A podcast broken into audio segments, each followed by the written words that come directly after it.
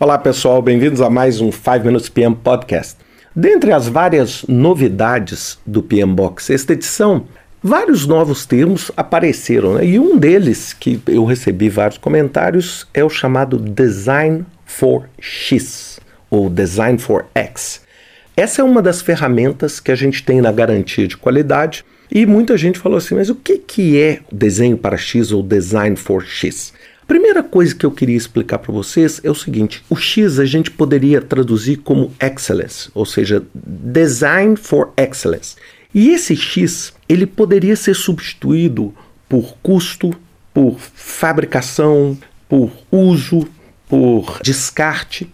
E normalmente esse método, ou seja, DFX ou Design for X, ele é um conjunto de linhas de conduta técnicas para otimização do design de produtos. Por isso que muitas pessoas que não trabalham com desenvolvimento de projeto para a criação de produto nunca ouviu falar no que é o Design for X.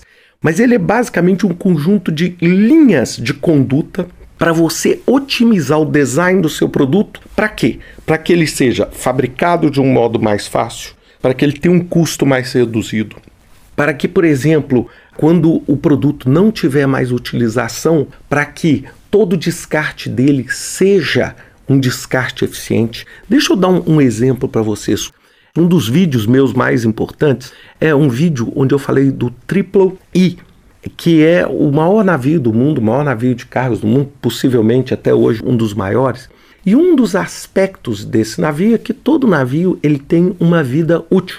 E depois dessa vida útil, acontece o que a gente chama de scrapping. Você desmonta o navio todo e você vai tentar o máximo possível reaproveitar essas peças, reaproveitar o aço, reaproveitar os materiais. Então, uma das partes gigantescas do desenvolvimento e da sustentabilidade desses navios, quando a Maersk desenvolveu esses navios, foi você fazer um design for disposal que é um dos tipos do Design for X, voltado para quê? Para você, quando não precisar mais daquele navio, você faça um disposal responsável daquele navio. Então, todo o navio foi mapeado peça a peça, para quando você for desmontar esse navio daqui a 20 anos, você consiga reciclar ou reaproveitar a maior parte daquele navio. Então, muitas vezes você acabou tendo um projeto que tenha sido um pouco mais caro no seu desenvolvimento, mas o benefício é que você criou um design que vai ser fácil para o descarte. Ou você pode criar um mesmo design cujo foco seja o custo. Então você vai criar um produto que talvez não tenha o melhor motor ou o melhor mecanismo, mas que você tenha a associação de componentes mais baratos para produzir isso. Isso seria o design for cost.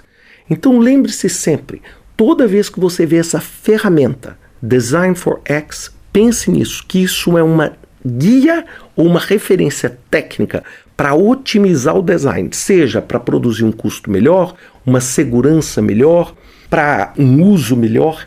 E esse X pode ser cada um desses. Isso é muito utilizado em projetos de desenvolvimento de produto e em projetos voltados para a engenharia. E isso se aplica em basicamente todas as fases do desenvolvimento. Você pode criar um produto para que a fabricação dele seja mais efetiva. Então você chama Design for Manufacturing. Por quê? Para tornar fácil a fabricação daquele determinado produto. Então lembre-se disso toda vez que você estiver estudando e tentando entender o PMBOK e ver o Design for X, pense X, excelência excelência em diversas dimensões. Um grande abraço para vocês, até semana que vem com mais um 5 Minutes PM Podcast. Até lá.